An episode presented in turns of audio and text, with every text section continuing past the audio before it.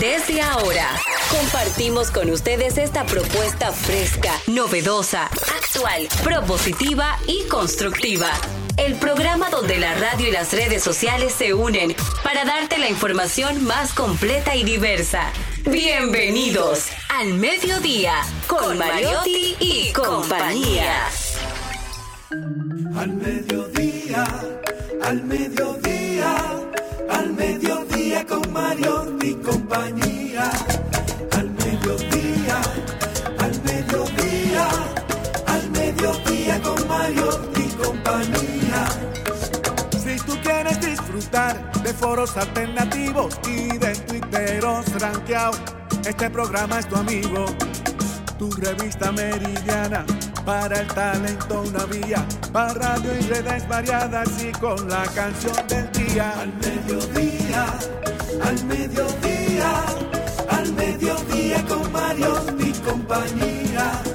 Al mediodía, al mediodía, al mediodía con Mario y compañía.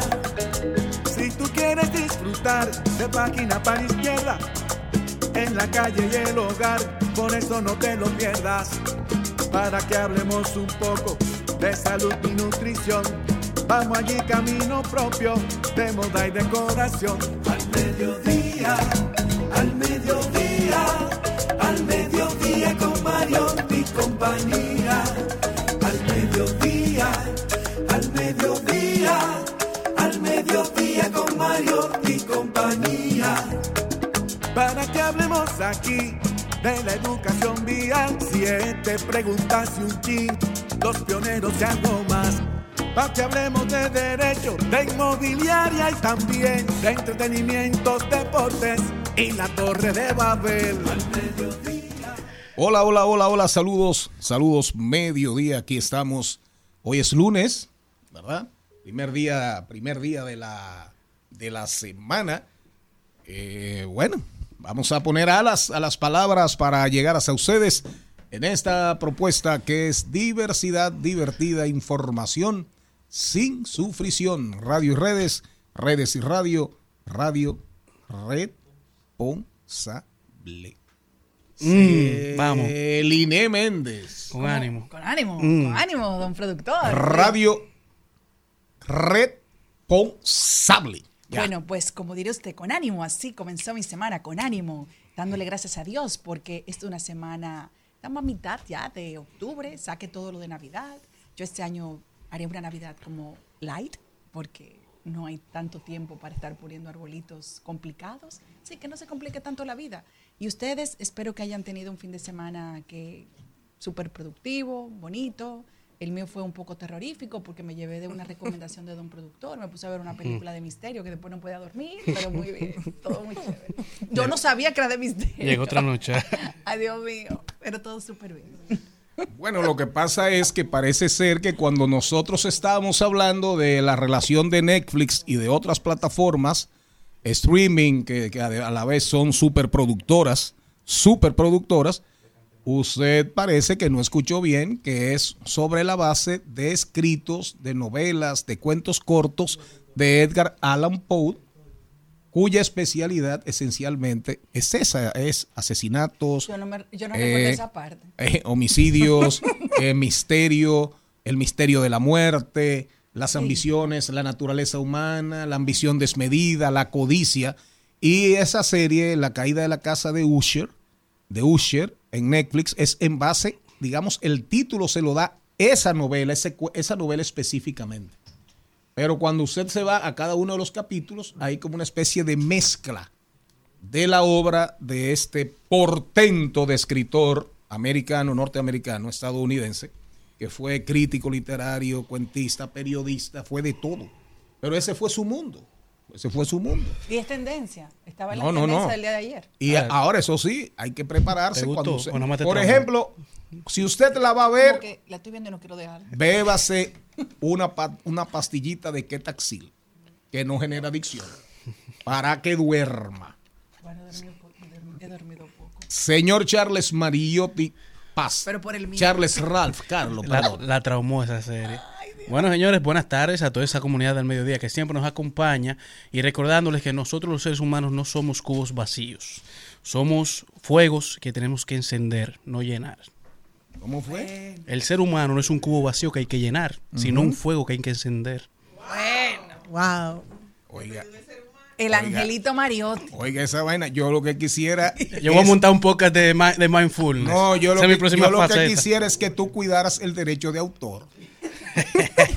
Esa, esa gente no oye este El programa. derecho de, au- sí, el derecho de autor es que yo quisiera que tú cuidaras. Cristian Claro, para Morel. que hago una. De pie, pero sobre todo agradecido eh, de estar aquí en un programa más, en una entrega más de Al Mediodía con Mariotti y compañía, recordándole a todos los que nos escuchan que si usted le pide algo a Dios y se lo concede, no patalee. Amén. ¿Cómo fue? Que si usted le pide algo a Dios y se lo concede, no patalee. ¿Tú le pediste algo a Dios que después no te gustó? No, yo sabía que no me iba a gustar y me lo daba, pero me lo dio. Aquino. Muy buenas tardes, señores. Gracias por estar aquí en sintonía con este lunes y arrancamos el Día Mundial del Pan. Los egipcios fueron los primeros en descubrir la eh, cómo se producía la levadura y ellos lo, pusieron en el sabor que mejoraba el sabor del pan. Los griegos introdujeron lo que fue la miel y las nueces y los romanos innovaron en la técnica a través del ingenioso equipos de máquinas para amasar. Yo quiero un hombre que a mí me agarre como una masa de pan, un panadero, señor. Gracias por eso, porque el pan. Ahora, con permiso de un productor, voy a hacer un jingle. día, Mundial del Pan. Voy a hacer un jingle de algo que ya no Y- está. De la- y de la y de la alimentación. También, está ahí, pero yo elijo uno. Por eso va a estar con nosotros, ahorita va a estar con nosotros el economista agrícola Winston Marte, porque no podemos estar al, al margen, aunque somos diversidad divertida, información sin sufrición. Es importante que hablemos de la seguridad y la soberanía alimentaria a propósito de que está muy de moda todo el tema de la, de la soberanía, con el tema del canal del Vigía, que si el canal de Haití, que si el comercio en Dajabón, en fin, el tema Haití, soberanía, pero vamos a hablar de soberanía y seguridad alimentaria. Adelante. Le voy a hacer el jingle que ya no está en el aire, pero A que me acuerde. del Día de del Mundial del Pan. Oigan cómo pan. era. Oigan cómo era. Pam, pam, pam, pam, pam, pam, pim, pim, pim, pim, pim, pim. Sabroso, delicioso, primero, siempre para toda la familia. Pam, pepín. Pan Pepín, Pan Pepín. La panificadora Pepín eh, Me encantaba. eh, es, era de era, era de una familia apellido Álvarez. Álvarez, si mal no recuerdo. Y fue el primer, el primer gran pan dominicano. Y cantábamos. Después salió, después salió, creo, si, si mal no recuerdo, salió una competencia que era eh, panificadora o panadería Nota. Ay, la Zoom. Nota, no, no, la Zoom fue más adelante. Y la Zoom era una panadería, pero no hacía un pan en rebanadas, no hacía No, un pan de estilo telera. Pepín. Era- estaba asociada no, a y mi una Navidad. panadería de, de bollería, de, de, De bizcochería, de croissant. croissants, que fue la primera gran panadería aquí realmente que, que salió así a- al mercado y se puso de frente a los consumidores de esa Un época. un y llegó a ser súper popular. Súper popular. Vámonos, vámonos, vámonos, vámonos, vámonos. Ponme ahí una cortinilla para venir con el contenido. nube. Tú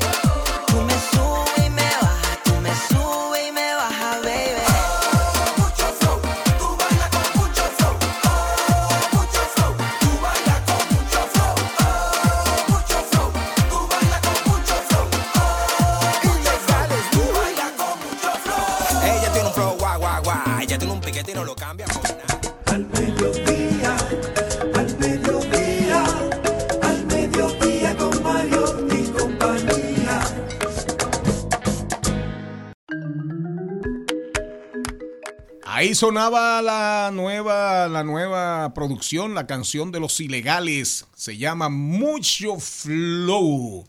Así, esa canción le viene bien a este programa. Programa con flow.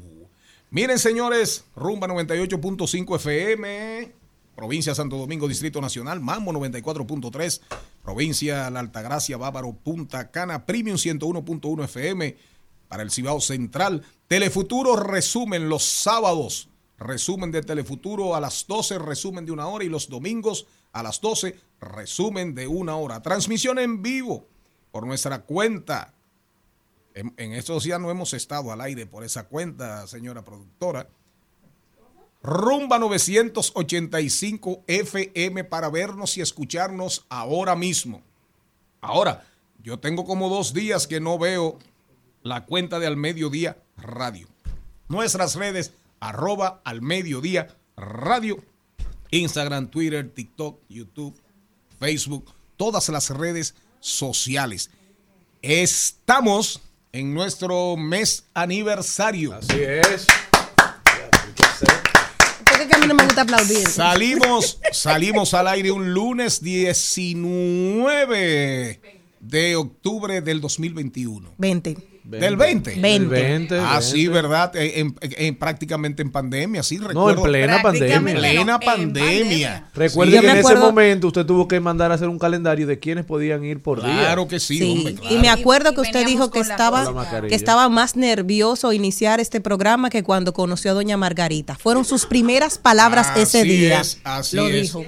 Así dijo. es, así es, pero gracias a Dios, gracias al apoyo de ustedes, gracias al apoyo de los patrocinadores, de todo el equipo de RCC Media, de la confianza depositada por nuestro amigo y hermano Antonio Espaillat, por Monse, por todo, todo, todo el equipo, el equipo de esta gran cadena que es RCC Media.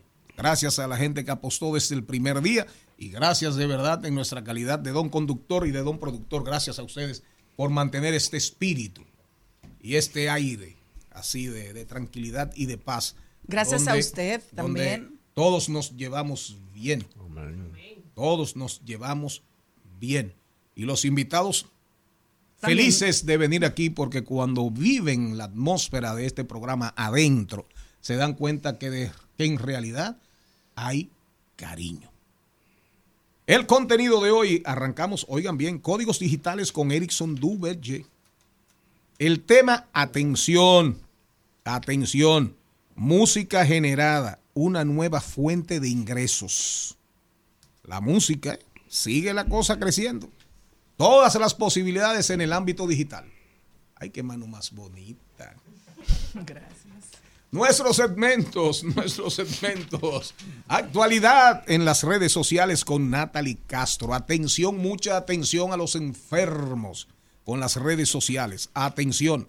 Actualidad, lo que está pasando con todas las plataformas digitales, con WhatsApp, con lo que está pasando con Instagram, lo que está pasando con Instagram sin anuncios, el nuevo WhatsApp, el nuevo WhatsApp, perdón, sin la S, para mí más invasivo que nunca. Hoy, comenz- hoy comencé a darme cuenta y, digo, pero ven acá, y, ven acá, y toda esta que, que están cambiando en el WhatsApp. ¿Qué Sí, real, ¿No claro. Claro, muchísimas cosas. Antes, por ejemplo, yo no, para tú ver una llamada perdida de WhatsApp, tú tenías que irte a llamadas. Y ahí te salía, te llamó fulano, te llamó fulano a tal hora. Dos llamadas, tres llamadas. Si no la cogías, te salía en rojo. Te sale en rojo. Te salía el número de llamadas y las horas, más o menos. Ahora te lo dice en el mismo perfil. Celine Méndez me llamó. Y ahí mismo sale, si yo te devuelvo, sale la llamada mía, la flechita hacia afuera. Ah, parece Y si- que a mí no me Y llaman si te recibo la llamada, si te recibo la llamada, me sale la flechita hacia adentro. Eh, y ya puedes editar los mensajes. ¿Cómo así evitarlo? Sí. Editarlos. Pero, Ah, pero editado. sale abajo Editado. editado, Claro. para que sepas que ya eso fue modificado. Entonces, de todo eso vamos a hablar hoy con Natalie Castro. De paso y repaso hoy con Maribel Contreras. El invitado es Juancito Rodríguez, productor teatral. Vamos a hablar de la obra teatral 12 princesas en guerra. Entre paréntesis, dos, digo dos puntos, el cuento de felices para siempre. ¿Quién se cree ese cuento? Y fueron felices para siempre. Y comieron perdices. Y fueron felices y comieron perdices y a mí no me dieron porque yo no quise. Ay, ay, el arrepentista de este programa. Doblando calles y enderezando esquinas con Hernán Paredes. Atención, un tema muy importante. Muy importante. Responsabilidad del peatón.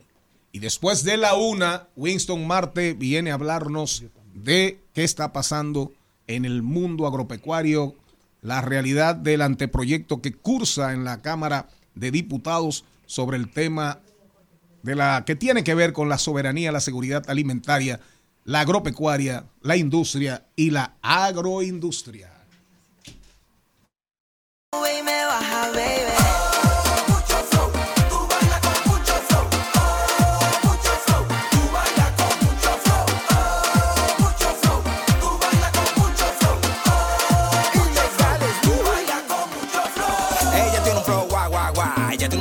No lo cambia por nada. Ay, cómo le gusta fresquear. Ella sabe que está dura y le gusta provocar. Ella me tiene volando bajito. Me tiene- En al mediodía. ¡Ay! Lo dijo. ¡Ay! Lo dijo. Lo dijo. ¡Ay! Lo dijo. ¡Ay! A ver, vamos a ver en el mundo de las redes sociales, ¿verdad? Quiero saber algo. Parece ser que eh, Bad Bunny, eh, que ya tiene como una semana con su producción, tiene una semana con su producción al aire, su nueva producción. Estamos hablando casi de 20 temas. 22. 22 temas, Bad Bunny. El viernes lo tiro. 22 temas. ¿Cu- ¿Cuántos views, lle- cuánto- cuánto- cuántos likes, cuántos views lleva la, la- la primera canción? No, sabemos. sabe.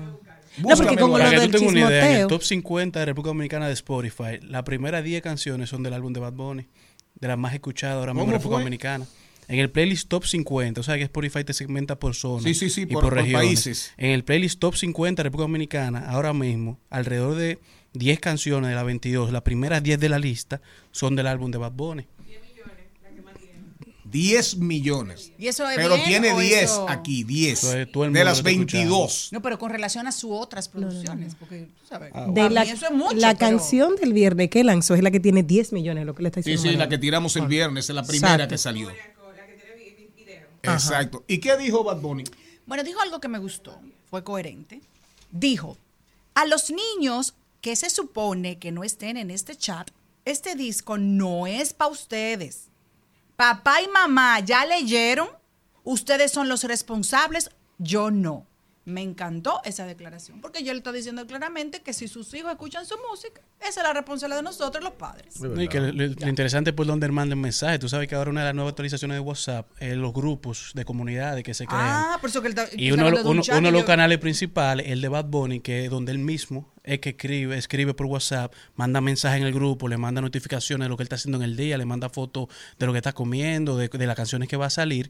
Y entonces, por eso es que él dice en el mensaje, para los jóvenes que están aquí, aunque se supone que no deben de estar en este grupo, Que son menores. porque son menores, y para los padres, y le comparte ese mensaje. Pues es una manera de WhatsApp a- acercar a las marcas con su comunidad directamente. muy bien. Pues Brad Bunny puede escribir, pero las personas no pueden responder. Entonces todos los mensajes son de él. O sea, solo él puede escribir por. Exacto. Sí, y por ahí él comparte de todo. Que todos los seguidores le escribieran ahí mismo. Fueron No. Pero esa, eh, sí, me imagino, pero eso, pero es una comunicación al final como muy, muy vertical. Sí. O sea, la horizontalidad se va para el caray. Ah, eso Claro. sí. O sea, no hay ningún tipo de interacción. Bueno, pero Las- las hay- novedades. No, pero hasta de una cercanía a ti, en donde tú estás recibiendo directamente De la fuente y no por otros medios. y si algo une a todos los que forman parte de esa comunidad es que le interesa saber de una sola persona. Exacto. A nadie le interesa sab- saber de otro, sino de, es. artista. Si está en esa comunidad es porque el tema es la figura. Y usted tiene como- una comunidad así. Así es. Claro, hay muchas Que es la del Comité Central, así. que solo, por ejemplo, la Secretaría General, aunque no sean su persona Gracias. quizás, puede enviar información. No envían, pero, hay- pero es abierta. no, Sí, claro. no. Claro. No, seguro tú Sí, tienes un pero grupo. tiene varios tiene dos. administradores. Tiene- ah, bueno. Pero Claro. que pertenecen al equipo Ah, suyo. no, no, claro, tienen que ver con nosotros, pero, pero al final es más, es más, digamos, interactiva. Pero Exactamente. ya es una, moda- una modalidad que, vari- por ejemplo, la junta del, edi- de- del edificio de, condomi- de condominios donde yo vivo, hay una que es para la información. Te van a fumigar, eh, no va a haber luz porque van a arreglar la planta, no sé qué cosa, pero usted no puede hablar por Para ahí. que tú sepas, Eh, nada más. Simplemente. Sí, porque a mí me gusta porque, ¿verdad? Se pierde la vez. esencia, se pierde la noticia muchas veces y todo el mundo está comentando. Así es, Sí. estoy de acuerdo. Pero, pero ahí caemos. De eso va a hablar Natalie Castro. La realidad es que, que Meta, Meta y Zuckerberg se ha puesto para WhatsApp. Y el que no cuenta hoy en cualquier actividad comercial, empresarial, política, de comunicación en sentido general, hay que contar con WhatsApp. Hay Eso que contar con WhatsApp. Y cada día hay más. Pero no queremos robarle eso a, a Natalie Castro. ¿Quién más? ahí lo dijo. Ahí lo dijo. Quiero saber de ustedes, me encantaría, ¿quién vio el eclipse el sábado? Yo no. Ok, uno, dos, aquí. Celine, ¿lo viste? No, yo no. Ok, tampoco. ¿Y tú, Cristian? Qué bueno. Ninguno de los que estamos no aquí lo vimos. Entonces, este fue un, un estado de WhatsApp que vi que me gustó mucho para compartir. El eclipse fue como los cachos que me pusieron. ¿Qué? Todos los vieron menos yo. Uno se ríe. El eclipse fue como los cuernos que me pusieron. Todos lo vieron menos yo. Charlie, ¿qué es lo que le está pasando a ¿Y Jenny? quién dijo eso? Un estado de un amigo mío, yo lo quité y lo cubrí para aquí, para Y tú le, compartir. di- tú le dijiste que lo usa. que yo no lo yo no lo vi tampoco. Entonces, como quiera, lo vi, me sentí doblemente identificada. Ni vi la- ni vi los cuernos, ni vi el eclipse. ¿Te han Mira, cuernos, Jenny? yo me los Pero- peinaba pero de un lado y no para viste? No, yo me los ¿Y peinaba de un lado. peinaba? Claro, pero venga, acá, de extraño este cuerno. ¿Qué, ¿qué ha pasado? Hace mucho tiempo que no lo veo. y eso, Ahora, el, sí. que lo, el que lo dijo fue poesía pura. Yo lo que hice poesía pura. Ajá. Ya se está acabando el año. Viene el año nuevo. Yo me voy a ir escondiendo antes de que Dios empiece a buscar a su guerrero más fuerte del 2024. ¿Cómo fue? Yo me voy a ir escondiendo porque el año se está acabando. Antes de que empiece la selección de Dios de los guerreros más fuertes del año que De viene. lo que bajo del año que viene. Yo, que me- ey, yo, yo soy fuerte, pero suéltame. ¿Quiénes son los guerreros de este año? Yo, yo creo que yo fui uno. ¿Verdad? No, pero que me suelte ya. Yo ¿Qué más? ¿Qué más? A Cristian lo tienen agarrado. A mí me tiene ahí todavía hasta que acabe el año. No, no, pero él, él- yo soy una, pero de una vez me da la solución. Me mandan unos fuetazos. A ti. Ay, sí, Charlie. Me llegó uno la semana pasada, pero yo estoy aquí muy chile. Pero, que, pero me lo cuentas fuera del aire. Estoy por loca favor. por hablar contigo, Sí, pero ahora con estas para ocupaciones que para, tenemos, para no podemos compartir hablar. un poquito tu dolor. Es duro. Pero recuérdate, recuerda lo que yo le digo siempre a mis amigos. ¿Qué? A mis amigos yo les digo, ¿Qué? me estoy matando por el PLD, pero no para morirme. Bien. ¿Usted me entendió? Sí, claro, ¿Ya me entendió? claro. Trabajo, trabajo y todo lo que venga. Pero hay que vivir. Bueno, malo, semi bueno, semi malo, pero no para morirme. Ay, pues yo ando en esas filosofías de vida. Llegaron esos problemas y yo como que ese fue el primer día. El, Y ya. el último. No se ha resuelto, pero El último, oigan este. Álvaro. Este es, este es de una cuenta súper super popular en Instagram. Atención. Tu mamá orando por tu bien Y tú, por tu mal. y tú en la cama de un tipo diciéndole que te ahorre. Lo mejor y lo mejor ya te pasó. Ay, y si tú pensabas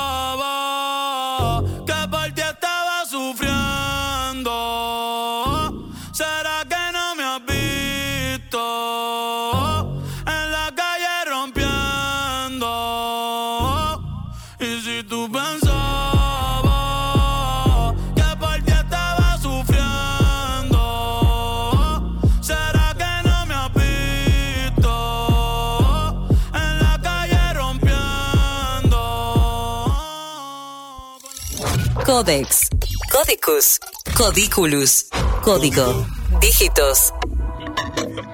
Dedo, digital. Los códigos digitales hoy son normas que casi nos gobiernan. Erickson Duvergé nos cuenta y edifica para convivir con ellos. Códigos digitales, códigos digitales, códigos digitales. Tú sabes, Erickson, que cuando escribimos ese, ese bumper, después que lo escucho con atención, me doy cuenta que cometí un error. ¿Cuál fue? Porque dije que, ahí, cuando escribí, ¿verdad? Dice, cuando escribimos, dice que casi nos gobiernan. Y al final de cuentas, Ya no están gobernando. no, al final de cuentas, estoy cada día más convencido de que el casi no debió estar ahí. Ahí pura y simplemente yo debí decir, Nos debimos gobiernan. escribir que hoy nos gobiernan. Eso es así. Porque, eh, no, no, sin dudas, sin dudas. Y en estos días, en estos días eh, me- de tranquilidad, porque me pasé, eh, me agarró como un semivirus que, no, que lo maté rápido estomacal. Y me quedé en Ay, mi a mí y- también. Sí, anda, anda.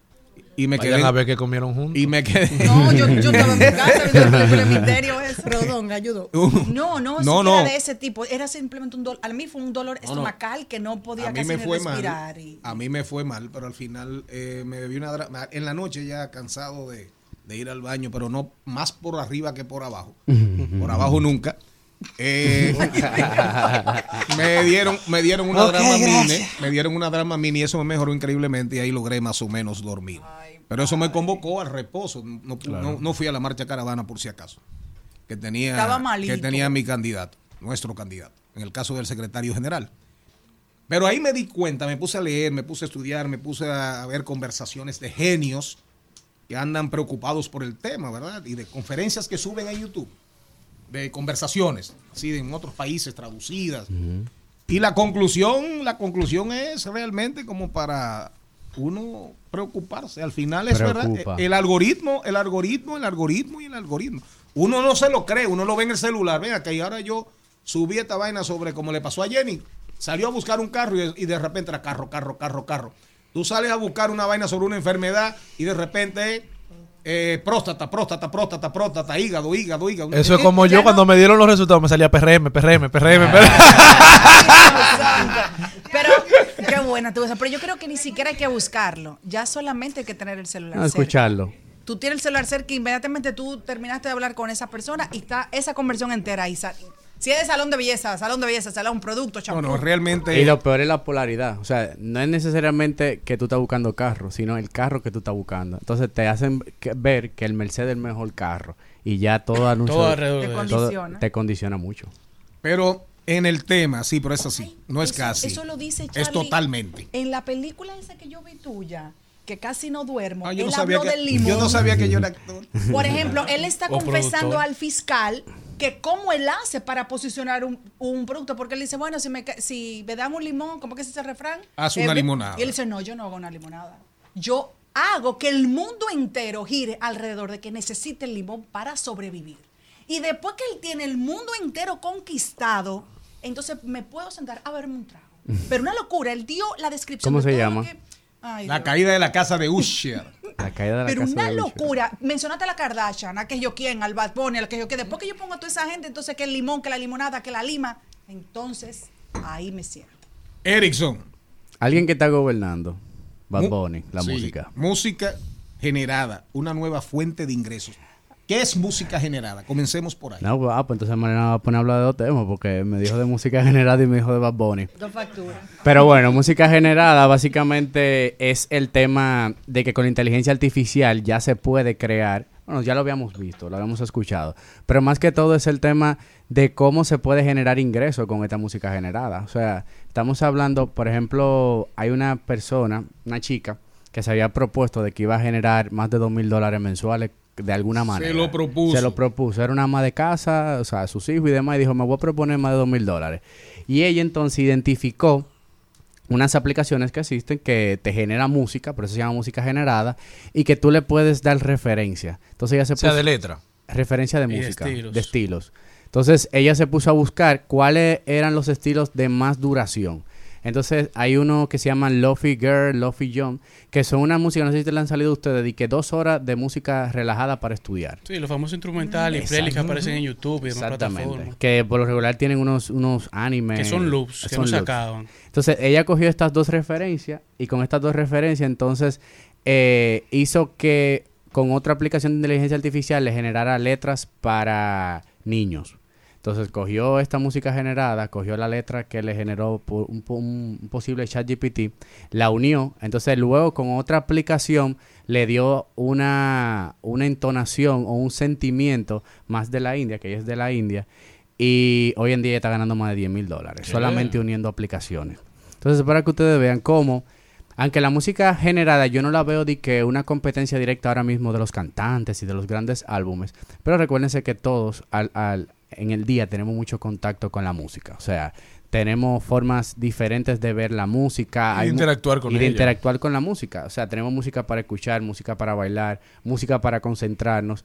Y cada vez más, como consumimos tanto contenido, esto puede ser un nicho muy bueno para, qué sé yo, ¿ah? Pero ah, hubo dos canciones que los vimos generadas por inteligencia artificial. Una fue Amor Prohibido de Selena, cantada por Luis Miguel, con el estilo del- que fue totalmente la inteligencia artificial que lo hizo.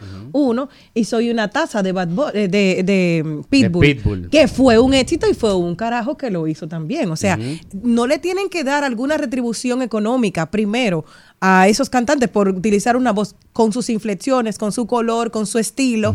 y, ¿Y qué habrá ahí a partir de ahora? No, o sea, eh, la, la idea es, ustedes saben que YouTube automáticamente con el algoritmo identifica todo eso. Me imagino que por detrás vendrá alguna una especie de retribución por el tema No, de... porque actualmente simplemente se lo tumban. Por, por eso, una de las peleas principales del, la- del tema de la huelga que había entre los actores y los productores y el cine es el tema de la inteligencia artificial y sus aplicaciones. Y cómo ellos no reciben ningún tipo de beneficio si tú utilizas inteligencia artificial para terminar una participación en alguna serie, película o música. Incluso hablamos una vez el tema de los Grammys y cómo había una Exacto. canción generada de dos artistas famosos que no hicieron esa canción fue a través de inteligencia artificial y que podía ser nominada y ellos no recibir ni siquiera el premio porque ellos no eran los autores. Y por eso tenemos voz. tanto tiempo hablando aquí, Carlos, y eso, de que es necesario comenzar a legislar para lo que ya está ocurriendo, que muchos Exacto. estamos viendo como que nos pasará, es. Claro. Pero ya está ocurriendo em, ese, ese ejemplo que pones de que haciendo música sin, sin tener el calor humano se está generando dinero, pero también cuando usan música de artistas, ¿quién controla eso al final? Y que una de las peticiones Claro. principales del que crea arte. Lo único- de lo- que se legisle para eso. Lo, lo que sí nos estamos enfocando mucho en el arte que está. Pero recuérdense Exacto. que viene una generación ahora de niñas de 13, 14, 11 años que están escuchando mucho K-pop. Y si ustedes escuchan esa música, es muy, eh, por decirlo así, artificial. O sea, Sí. es muy. eh, se puede construir. Es, es muy como los coreanos y los japoneses, que es muy, muy de anime, entonces son como Exactamente. muy ficticios. Entonces imagínate esa música muy ficticia con un mercado grande consumiendo este tipo de música. Ya se, hay bandas, incluso totalmente artificiales,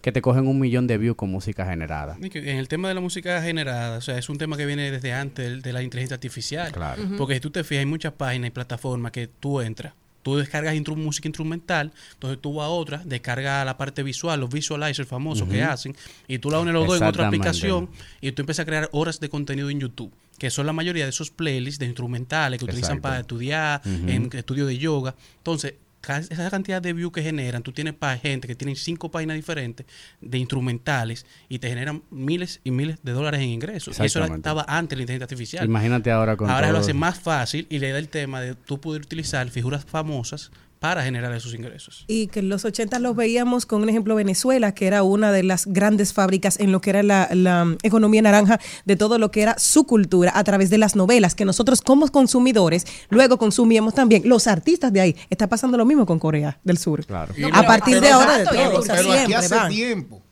Porque E igual México, que México, México, también, México claro. y Las Venezuela. brasileñas. México, Venezuela, Brasil, Argentina. Colombia. Todos han hecho lo mismo. Colombia, pero sobre todo los grandes éxitos de la vinculación novelas, artistas, artistas, novelas, ha sido los grandes éxitos siempre han sido de- o mexicanos o colombianos, pero más que nada venezolanos. No, y de hecho, yo, yo pienso que México fue quien enseñó a la mayoría de los países a hacer ese contenido, porque siendo yo todavía una muchachita, cuando gané Miss República Dominicana, yo recuerdo haber visto a Thalía hablando en Marimar, hablando en alemán.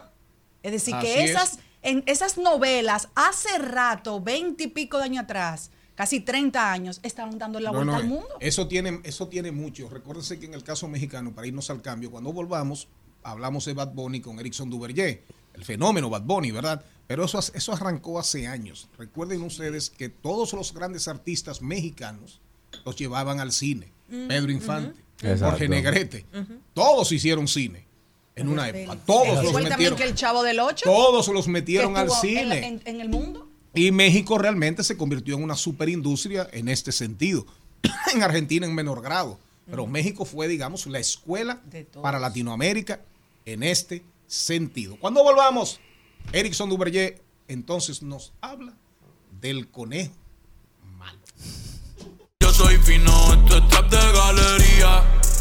Eres un charro, Rocky de aquí, una porquería. Yo un campeón, Rocky Marciano, Rocky Balboa, Rocky Balbía. Tengo la ruta, tengo la Al mediodía, al mediodía, al mediodía con Mario y compañía.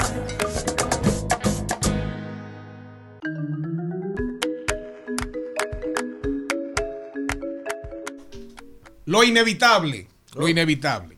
Bad Bunny. Ah, claro. Mire qué mundo. Oiga, qué mundo Selena Méndez. ¿Quién le diría a usted hace ¿Eh? 20 años que usted estaría en un programa de radio hablando de Bad Para Bunny? que sepa. Hace 10 años menos. Pero por lo No, menos, hace 10 años él pero era por senador. lo menos nosotros tenemos una cualidad. que así como hablamos de Bad Bunny, hablamos de muchísimas Ah, cosas. no, claro. ¿Verdad? Pero no podemos no podemos sustraernos de la realidad, Claro que no. ¿verdad? Claro Porque que no. eso es diversidad divertida también. Eso es así. Información sin sufrición. Y el mundo no se detiene por lo que uno No, piensa. el mundo sigue girando, muchachos. Bad Bunny. Otra vez rompiendo récords. Más que del álbum, vengo a hablar de algunas cosas interesantes de marketing y de estrategia que él hizo, que me pareció, como siempre, genial. O sea, tiene un equipo de trabajo muy bueno. Eh, primero que rompió el récord de más eh, reproducciones de un álbum en un solo día de todo lo que va del 2023. O sea, en un solo día, ¿Cómo fue? el récord de más reproducciones de un álbum en un solo día de lo que va del 2023. Eso Bueno, era lo que yo... 2023 ya pasó, o sea, Bad y Bunny su se propio quedó. récord lo rompió. Bueno, él todavía no ha roto el- eh, su propio récord, que es la canción más streamada en un día, que fue Dakity, por eso fue pandemia. O sea, ahí ¿Cómo estaba- fue? Todo el mundo estaba en su Todo el mundo casa. estaba en su Dakity. casa. Dakity, una de las canciones de él. Pero ese récord él lo rompió. O sea, primera vez, o sea, primera, primer álbum que tiene tantas reproducciones en un solo álbum eh, aquí en el 2023. Entonces, algo interes cosas interesantes del álbum de Bad Bunny. Ustedes saben que Bad Bunny, eh, al ser una marca ya tan fuerte, directamente Apple Music y Spotify son los que trabajan de la mano de él su estrategia de marketing. Y el tema del lanzamiento del álbum fue interesante porque eh, no sé si hubieron muchos eh, carteles alrededor del mundo, salía como que el tracklist de él y todo decían fuego, o sea, no decía ninguno de los nombres. Y esa expectativa hizo que todo el mundo, eh, de una manera u otra, tratara de adivinar de qué eran las, eh, las composiciones.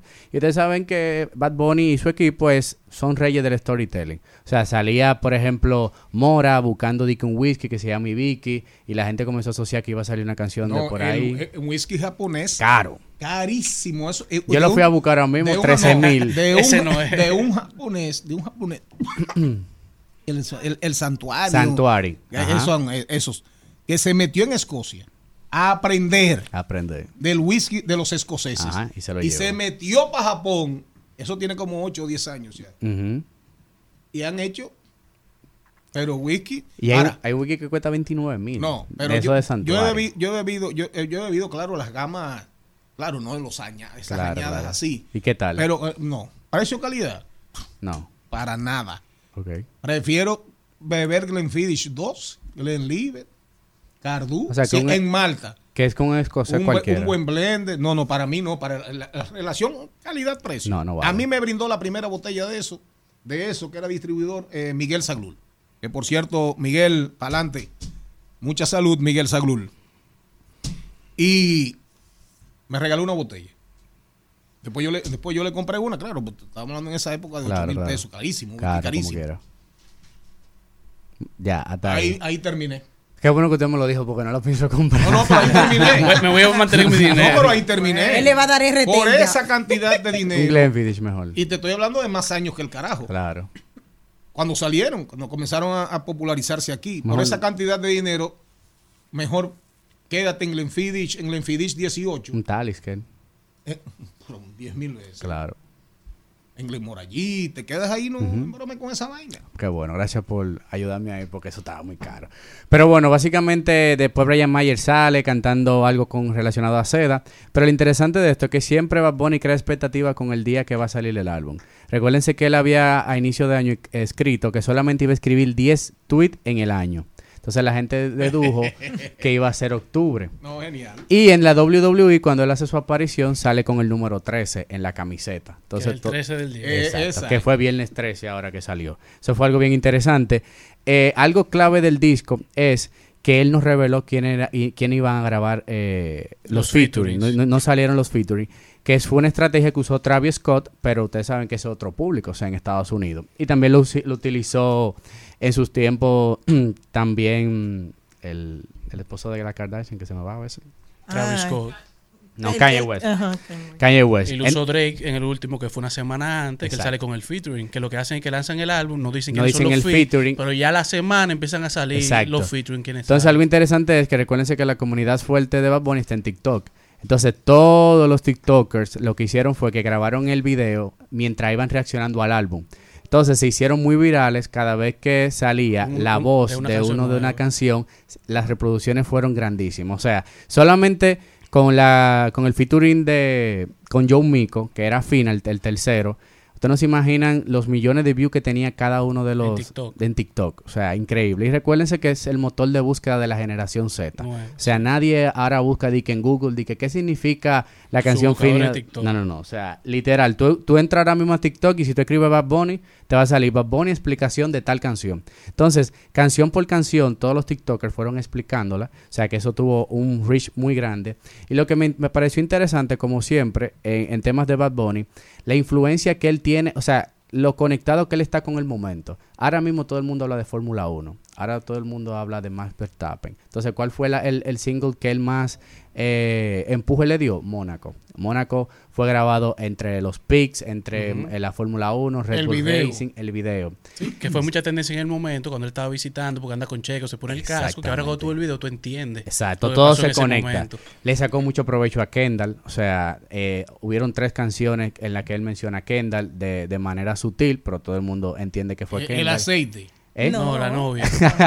Ah. Échale también, pero Échale ah, Kendall. aplícate Él le bien está- él le está dando confianza. Él está dando- entendí. Era así el eslogan. Kendall es la novia. Es Ajá. la. Kardashian, la Kardashian Kendall. su novia. Sí. Ah, ok. Que ella es Jenner, ella no es Kardashian. Es del mismo grupo. Ella es Jenner. Caramba, ya entendí. ya Bueno, sí, es del mismo grupo, pero no el mismo papá. Kardashian, todo el mundo So, va. ahí todo el mundo Kardashian, Todo el mundo. Kardashian. Pero tú sabes, tú sabes que a mí me llamó mucho la atención el tema de las expectativas, pero como ya en este álbum él cierra creando la expectativa de su De un próximo preview, álbum. exacto. Porque él termina con un preview, En- se llama así un preview y él dice, esto es un preview de lo que viene, o sea que eh, un preview es la única canción que va en un tono musical Y la- totalmente diferente Exacto. a las otras. Y fue la primera canción que él lanza. que él lanzó. Pero te dice un también que él va a venir ya con unas mezclas diferentes para el próximo. Menos trap, más reggaetón. Exacto. Pero realmente estamos perdiendo el tiempo con el señor Carlo Mariotti. Porque lo tenemos en los deportes cuando lo que deberíamos es tenerlo como analista y crítico sobre La música, sobre la música, no, sobre la música y los músicos y artistas de vanguardia. Porque en este intercambio que... No, usted está, usted se nota que usted no escucha este programa. Ese señorito habla de todos los temas en este programa. Así. No, hice una presentación los otros días que ya, no, pero. Así que- Pero que se mientras aquí se Atención habla... recursos humanos, súbeme el sueldo. Mientras aquí se habla de Bad Bunny, lo que no me puede decir, lo que no sabe el señor Carlos Mariotti ni el señor Erickson Duverger es que Tekashi está preso. Ah, sí. Lo agarraron. En La Vega. Sí. No, en La Vega. No, en Samaná. lo agarraron en un hotel de Sánchez, Samaná, y lo iban a trasladar a La Vega porque ahí fue donde se armó el lío en un estudio de grabación que le dieron supuestamente, según el productor, le dieron, atendieron a, a, a, A dos. a- a Karol G. A Karol G Ah, no. la más viral, perdón. Un, ca- un A catador de cárcel, A te cacha. Yailin, la más Conoció la de viral. Estados Unidos, vino a conocer la Pero de aquí. eso usted no lo sabía. Ahora, yo tampoco sabía, para irnos con los deportes, también con el señor Carlos Mariotti, yo tampoco sabía que Tekashi no era dominicano. No. Oye. Él vino a buscarle. Para papá, que usted lo ¿De sepa. dónde que es? Eh, americano, descendiente mexicano. Yo no sabía que Tekashi no era oriundo de la República Dominicana. Pero va a conocer ahora la cárcel de aquí. Ahora le vamos a, lo vamos a platanar. No, Le- pero no le estamos deseando tampoco ese No, mal, no le ¿eh? estamos deseando nada, pero la jueza lo está esperando allí en ¿Eh? La Vega. Me dijeron que esa es buenísima. Pero le dio golpe, le dio golpe A a Yailin mundo. o no. Porque Dice. dicen que no se sabe ah, la más viral. No se sabe. Pero ya con la con, con la con lo que le rompió la nariz a los a los productores de allá tienen para él tener una medida de coerción en La Vega. Y dijeron que la magistrada que le toca, mi amor, le va a dar hasta con el cubo del agua. Entonces, Tecachi y la cerveza mexicana Tecate Mm. ligan. Yo soy fino, esto es trap de galería. Tú eres un charro, Rocky de aquí, una porquería. Yo un campeón, Rocky Marciano, Rocky Balboa, Rocky Balbía. Tengo la ruta, tengo la. El Al Mediodía dice presente. Dice presente el músculo y la mente. El músculo y la mente. Estamos en deportes.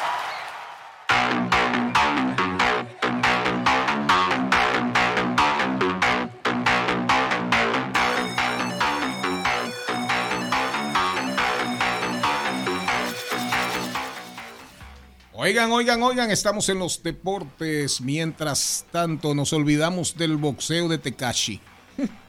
Señor Mariotti, ¿cómo andamos? Señores, y pasamos al recuento deportivo hablando de fútbol, ya que en este fin de semana la selección de fútbol dominicana derrotó de manera contundente a Barbados, cinco goles a cero, el partido de la tercera jornada de la Liga de Naciones de la CONCACAF 2023-2024, en donde República Dominicana está buscando avanzar y subir a la Liga A de la Liga a la, Serie A de la Liga de Naciones de la CONCACAF. RD se encuentra actualmente en la segunda posición del grupo B con seis puntos detrás de Nicaragua, en donde está participando contra Montserrat, Barbados y también Nicaragua. Y hoy regresan a la acción otra vez contra Barbados en, en bu- busca de este ascenso. Mientras que a nivel internacional, Cristiano Ronaldo llegó a 200 partidos, 200 partidos jugados con su selección. Eh, es- clasificó también en ese partido a Portugal a la Eurocopa del 2024, una victoria 3 a 2 contra Eslovaquia con un doblete de Cristiano Ronaldo que logró convertirse en el primero en superar los 200 partidos internacionales en nivel absoluto y el primero en alcanzar 125 goles oficiales con la selección o con selecciones. Superó a Iker Casillas convirtiéndose en el segundo con más victorias en la historia del fútbol con selecciones, con 122 detrás de Sergio Ramos con 131. De igual manera, en la Liga Dominicana de Fútbol, el Cibao Fútbol Club se coronó campeón de esta temporada en la LDF, eh, se convirtió en bicampeón, dos campeonatos de manera consecutiva y se consolidó como el equipo más victorioso en la Liga de Fútbol Dominicana. Vencieron a Moca un gol a cero en el primero, en el de ida y luego en el de vuelta 3 a 0, coronándose así con otro campeonato para el Cibao Fútbol Club. Mientras que a nivel de los Juegos Panamericanos, tenemos que República Dominicana debuta esta semana en el Panamericano de Chile 2023. República Dominicana llega con una delegación de 238 atletas, 166 masculinos y 72 femeninos. Estarán iniciando con gimnasia artística, boxeo y tiro al plato. Mientras que el jueves estaremos, estaremos debutando en béisbol jugando contra Panamá. 36 disciplinas en total serán las que estará participando la delegación dominicana en Chile 2023. Mientras que en las mayores, Texas mantiene el invicto que tiene en esta postemporada, 6 victorias y 0 derrotas para los Rangers de Texas, con la victoria de 2 a 0 contra los Astros de Houston en el juego 1 de la final de la Liga Americana, en donde Justin Verlander llegó con un récord de no haber perdido nunca un juego 1 con los Astros, y Montgomery, que fue el pitcher abridor de Texas, llegó con un récord de no haber perdido un solo partido en postemporada. Lamentablemente para Verlander ahora le marca una, una marca en la casilla de derrotas en el juego 1 en su estadía en los Astros, pero Montgomery se mantiene con su invicto en postemporada. Hoy vienen al juego 2 entre la serie de Astros contra Texas, en donde el dominicano Franber Valdés será el pitcher abridor en esta búsqueda de los Astros de empatar la serie. Y viene también el juego 1 de la final de la Liga Nacional entre Arizona y Filadelfia, en donde estaremos viendo una pelea bastante grande entre Bryce Harper y Arizona, que han tenido una tremenda postemporada, y en donde Lidón ya arranca en tres días, este jueves, el primer partido, y se inaugura la pelota invernal. La pretemporada de baloncesto. No, hay un- hemos visto un destello grandísimo en esta pretemporada. Lakers, Lakers y Milwaukee ayer. Jugaron ayer, vimos esa dinámica del dúo de Damian Lillard con Giannis Antetokounmpo, terminaron alrededor de 14 y 16 puntos cada uno. Tú sabes que las participaciones son limitadas en Claro, pretemporada. De los Lakers jugó Anthony LeBron Davis, no jugó. LeBron. Por eso mismo, porque controlan el tiempo y más que esta temporada, eh, la, la Liga de Gobernadores puso una regla de que no pueden descansar a las estrellas en juegos importantes, por lo que los jugadores estarán jugando más, eh, descansarán menos, entonces están aprovechando este momento para llevarlo más suave, pero una pretemporada que hemos visto mucho talento, vimos a Buen Bellama jugando bastante bien, como que se está adaptando a lo que, a lo que de, es la y el de NBA. Oklahoma. Así mismo, Que fue, que, fue, que fue un pick que ya tiene un año en la fue el NBA. segundo pick de la tem- del draft pasado en su primer enfrentamiento de ambos equipos. Que Tienen son, como 7-2 también. son dos de los equipos más jóvenes, tienen una, una estructura física similar y terminaron alrededor de 20 puntos cada uno. Se habla de que cuando se juega Oklahoma contra San Antonio, San Antonio contra Oklahoma, son partidos que tenemos que ver por el gran talento joven que tienen ambos equipos y lo demostraron en esta pretemporada, pero ya viene la NBA también a iniciar. Yo vi gran parte, vi gran parte del juego. Lo vi. Y realmente eh, Milwaukee con esta, con esta dupla, aparte de lo que tiene, eh, luz intimidante. Luz intimidante. Y habría que ver, habría que ver a Wembayama y a ese de. eh, porque yo no creo que le puedan meter más libras. Porque el fenómeno de Shaquille O'Neal eh, quizás no se repita. A Shaquille Sí. le metieron libras. le metieron físico. Pero, Pero eran constituidos de cuerpo claro, diferente. no, y jugadores diferentes. Exacto. Estos se asimilan más a Kevin Durant y tú no has visto un cambio Así tan es. si- significante en el físico de Kevin Durant Shaquille, a través de los años. Shaquille no tenía ese juego que tiene Wembayama, que tiene un nivel de elasticidad. Parece un playmaker a veces. Y el otro también. Así es. Y te juega todas las posiciones, se las puede jugar Son perfectamente. más ágiles, son más rápidos. Claro.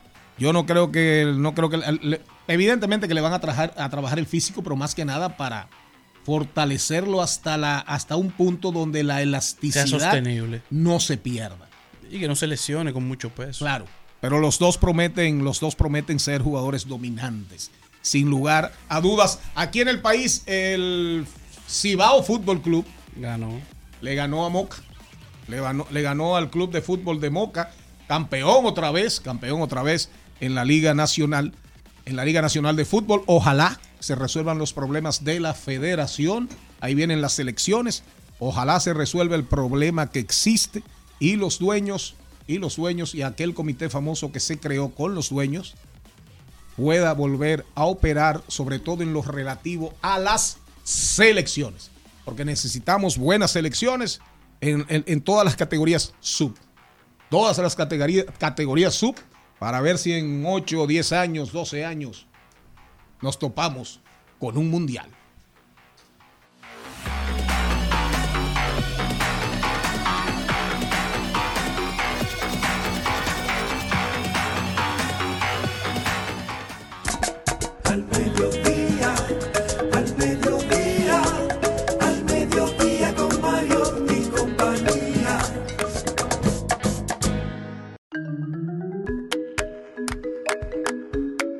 Y aquí vamos a recomendar, señora Méndez, usted no ha leído todos los lunes, con mucha frecuencia, la mayoría de los lunes, recomendamos el artículo de Carmen Inver Brugal, inver.brugal.gmail.com. Carmen Inver Brugal, periódico Hoy, lunes 16 de octubre, la columna Opinión. Oiga esto, señora Méndez. Atención, audiencia, brillante Carmen Inver Es brillante, eso es cierto. Y la construcción. ¿eh? Y la construcción continúa. ¿Cómo hemos llegado hasta aquí? Fue la pregunta del presidente para lograr atención y explicar al colectivo el recorrido. El jefe del Estado y de Gobierno, con la actitud que el momento exigía, justificaba el intempestivo cierre de la frontera con Haití por aire, mar y tierra. En su discurso pronunciado antes de salir del país para participar en la Asamblea de las Naciones Unidas, subrayaba la importancia del foro y repetía aquello de que no hay solución dominicana al problema haitiano. Debía tranquilizar a la población comprometida con la arenga nacionalista y con el liderazgo del contemporáneo centinela de la frontera. Hace referencia a Antonio Duverger, familia de Erickson, Duverger, y el libro Centinela de la Frontera del doctor Joaquín Balaguer. Y Antonio Duverger fue el gran centinela de la frontera. El artículo sigue por ahí. Ella dice, la participación del primer ministro de Haití, de facto para muchos, en la Asamblea de las Naciones Unidas, alteró planes. El hombre respaldó complacido la construcción del canal que desvía las aguas del río Dajabón. De la negación anterior pasó al apoyo. La declaración aumentó el entusiasmo haitiano.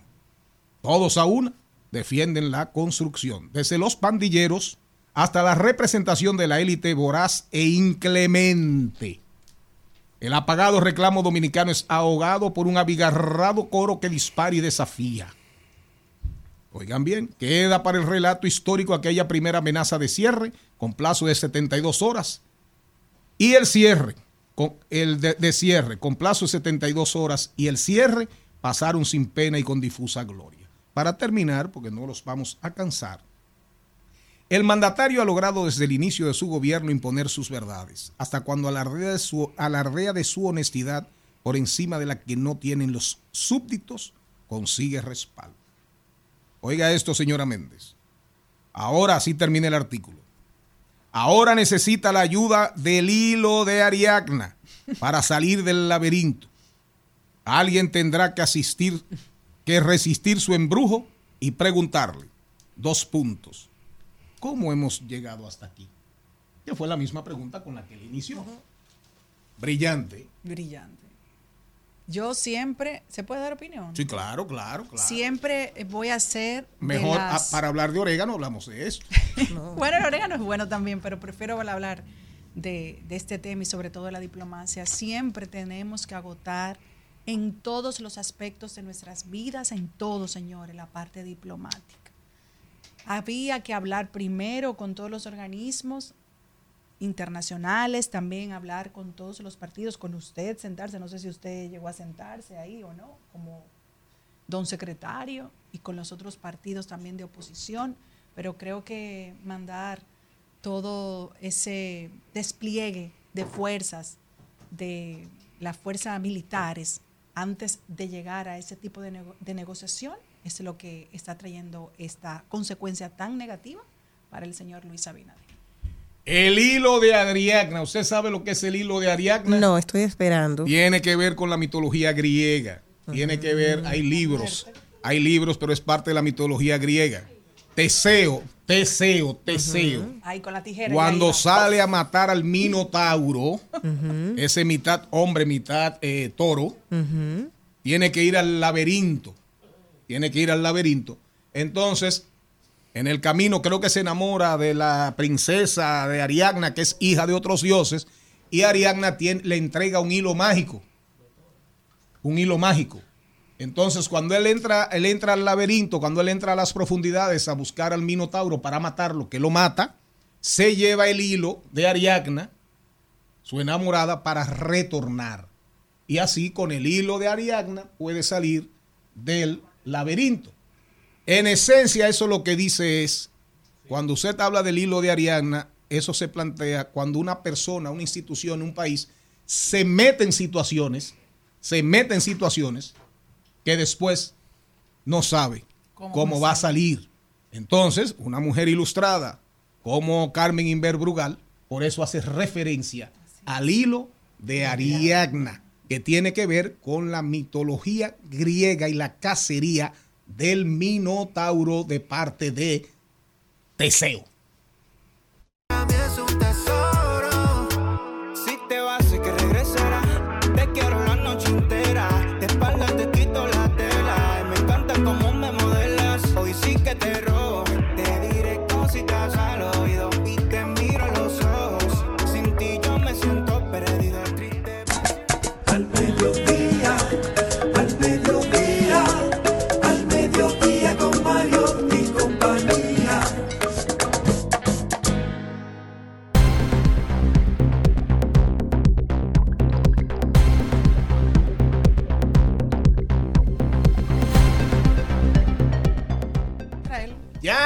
Vamos a ver, así yo feliz. Vamos a ver, vamos a ver, vamos a rodar por el mundo, pero aquí mientras tanto estábamos hablando de inseminación in vitro. Y el mejor centro de inseminación, según Celine Méndez, no sé por qué lo sabe, ¿eh? No sé Porque por qué lo estoy sabe. loca por entrevistarlo, pero el doctor Ah. Vive Full está en Santiago. El doctor eh, Michael, creo que Coromina, espérate, te voy a buscar el nombre exacto. No, tengo una prima que hizo, se hizo una inseminación artificial y fui a acompañarle y me quedé impresionada. ¿Y le salió bien? Sí, claro, ya el bebé, bueno, no un bebé, tiene como seis años. Oh, qué interesante. Muy, muy chévere. Miren, señores, vamos a rodar por el mundo. Comenzamos con Celine Méndez, ya con nosotros aquí en cabina. Winston Martínez, economista agrícola. Con él, Winston Marte. Winston Marte, hombre. Es con M. No, yo dije Marte ahorita, pero pasa que estaba pensando en un tocayo de él que me escribió esta mañana por WhatsApp nuevo, por el nuevo WhatsApp. Entonces, Oye, ¿tú Winston. eso, Charlie? ¿Ahorita creen que tú cambiaste el nombre? Winston, no, no, jamás. Winston Marte es economista agrícola de los de verdad. Joven, bien formado, bien amueblado. Bueno, pregúntale qué va a pasar con los agricultores ahora, ¿verdad? Celine Méndez, a rodar por el mundo. Me voy a quedar en la República Dominicana, donde hay una noticia muy triste. Asesinan o matan a un adolescente a golpes en centro de Conani en Santiago. Un adolescente dominicano de 17 años de edad fue encontrado muerto este lunes en el Consejo Nacional de la Niñez y Adolescencia Conani en Santiago, con signos de violencia. El nombre del fallecido no ha sido revelado todavía por las autoridades. y miembros del Ministerio Público y agentes de la Policía Nacional se presentaron en el lugar ubicado en la calle Restauración del Centro Histórico de la ciudad. Recuerden que ese programa es información, diversidad divertida, información sin sufrición. Este programa no necesariamente se solidariza con los conceptos emitidos por sus talentos. no se hace responsable. Sí, pero yo no me, invité- me inventé esa No, no, no. noticia. Eso Pero no se el- ofenda. No. Usted, no sabe, usted no sabe qué será la coletilla de los programas de antes. Sí, yo sé, pero como este es un, es un segmento muy serio, yo diría que el Ah. más serio de este programa. Ah, es ¿el más serio? Sí, que Charlie, porque no- aquí no estamos emitiendo nada Ah. ni parafraseando, estamos diciendo la noticia del medio. Es una noticia que le estoy ¿Y dando reproducción del Diario Libre. Eso fue en Santiago. Con Ani. Eh, con Ani. Mira. No, no, no, está bien, mi Yo no relajo con bien. eso. Yo no dudo de ti. Ay, Dios. Ay, eso es gravísimo. Ahora, ¿cuántas cosas eh, pasan en Conani? eh? Increíble. Increíble eso. Si, eh, si hablamos de Conani, bueno, el otro día el caso de la muchachita que, que, que- que se suicidó, algo así, no se recuerdan. Eso de- despertó las alarmas. Jenny Aquino. Bueno, se, mm, se despierta con un nuevo presidente. El joven empresario de 35 años, Daniel Novoa, se convirtió en el 35 presidente más joven de la historia del Ecuador. Así, ayer con chaleco antibalas estuvo, fue a votar y estará hasta mayo del 2025. El presidente electo de Ecuador, Daniel Novoa, aseguró que la noche de este domingo, tras ganar la segunda vuelta de los comicios a la correísta Luisa González, que cierra un capítulo como candidato y que mañana empieza a trabajar por un nuevo Ecuador. Que Dios guíe el Ecuador. 35 años, sin ningún tipo de experiencia, presidente de un país dividido, partido por la mitad. Partido por la mitad, ¿eh? Estilo Estados Unidos en la actualidad. Ecuador hoy es un, es un país dividido, partido por la mitad, entre el correísmo y las fuerzas que aglutina. Y este señor, este jovencito, creo que es sobrino, es sobrino de un amigo mío, creo que es sobrino de Lucho Novoa eh, de la misma familia. Creo que es, sí, creo que es sobrino de Lucho Novoa. Es hijo de un hermano de Lucho. Y, o sea que yo pudiera estar hasta pegado en el Ecuador. Va para para allá ahora. Sí, para ir a Islas, La Gal- asesora. a- i- ir a Islas Galápagos. Galápagos. Vamos a mandar un inbox. Pero realmente, ojalá le vaya bien al Ecuador. Ojalá le vaya bien al Ecuador. 35 años, ninguna experiencia en el sector público, ninguna. Pero a lo mejor, precisamente eso lo, Lo llevó lo ayuda. a ganar. No, a lo mejor eso lo ayuda, porque como viene nuevecito, No tiene mañitas. no, eh, no, viene exacto, viene incontaminado, viene, viene fértil, viene fértil, tierra, tierra sin arar. Ay, Pero veremos, veremos, hay que observar.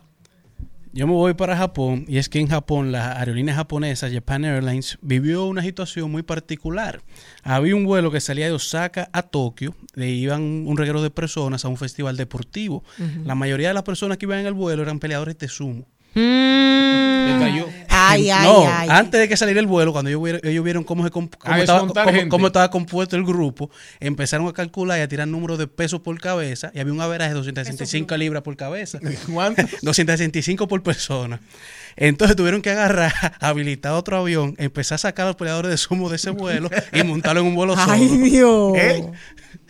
Bueno, a- a- eh, que, que- que Dios nos libre y que Dios, qué bueno que Dios los libró. Pero a lo sumo, ese avión no despegaba. No. Es así. Ay, Dios. A lo sumo, ese avión no despegaba. Tú sabes, ustedes saben cuál es el promedio de peso de un luchador de sumo. No, ¿cuánto? O de, de- de 300 400, 300, 400 y hasta 500 y pico de libras. Es el promedio de un de peso, 300 y picazo largo. Eso eran flacos que pesan 265. ¿Cuántas, cuántas pesaban? 265. Ah, era bueno, e- Eran- eran era el menos. esos era casi un juguito. Eso, sí, no era son- sumo, ¿no? Eso, eso eran un mitos. Eso no llegaban ni a su mito. Eso eran un mito. Eran- Esos son novatos. Eh, No, los sí, juniors. Sí. Pero realmente, realmente, realmente eh, el, y deporte, para que se sepa, el deporte nacional del Japón. Claro. Y todo eso involucra unos rituales, eso involucra un nivel de compromiso casi kamikaze. Los, los pilotos suicidas de la Segunda Guerra Mundial.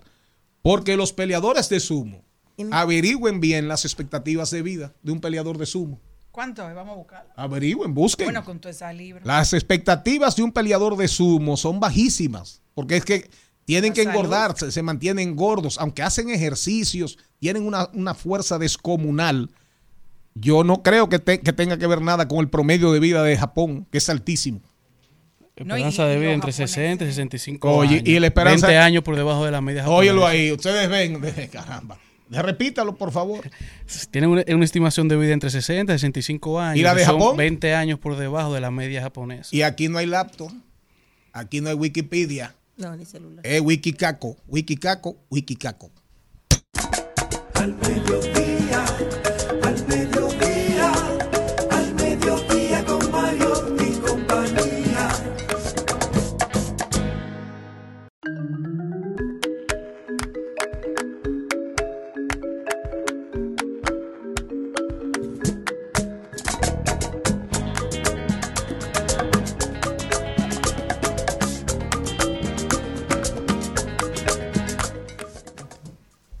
Winston Marte. Winston, primero mirando directamente, fijamente a la cámara, ya que vamos a abordar un tema de tanto significado y de tanta importancia en estos momentos. Hay una discusión en el país que se hay soberanía alimentaria, que ha hecho el gobierno por los agroproductores, por los agricultores, por los ganaderos, que si las importaciones, que el proyecto de ley que ahora, un anteproyecto de ley que cursa, que envió el presidente de la República Dominicana con su firma, con su firma a la Cámara, a la Cámara de Diputados. Primero, ¿quién tú eres? Formación, digamos, formación no básica, eh, básica y ya más hacia arriba. Muy buenas tardes, muchas gracias por la invitación a este interesante programa.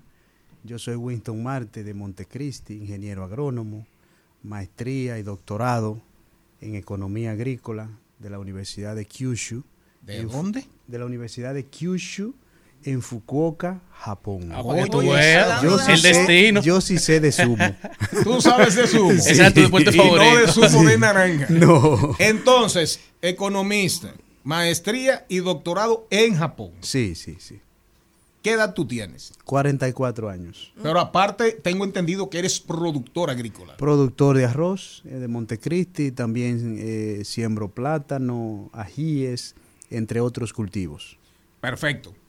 Entramos en materia. Profesor universitario también. También. Sí, sí. Ese es mi oficio principal. Profesor universitario. de la UAS. El día 2 de octubre del 23, con el número 24075, el presidente de la República, Luis Abinader, envió esta carta a la Cámara de Diputados. La recibieron en la Cámara, se fechó en Palacio el día 2 de octubre y la recibieron en la Cámara de Diputados el 3 de octubre del 23. Natalie, mira, la, la recibió una muchacha que se llama Natalie, igual que una de nuestras principales colaboradoras en el ámbito del, del mundo digital. Natalie Castro, que ya está aquí. Aquí está la firma del presidente de la República, en la carta que envía Alfredo Pacheco. Ese proyecto de ley, que es importante que lo traigamos al programa, Claro. en su artículo 2, vamos, el tema del azúcar, que tres meses, que arancel cero, vámonos al 2, al 2. El artículo 2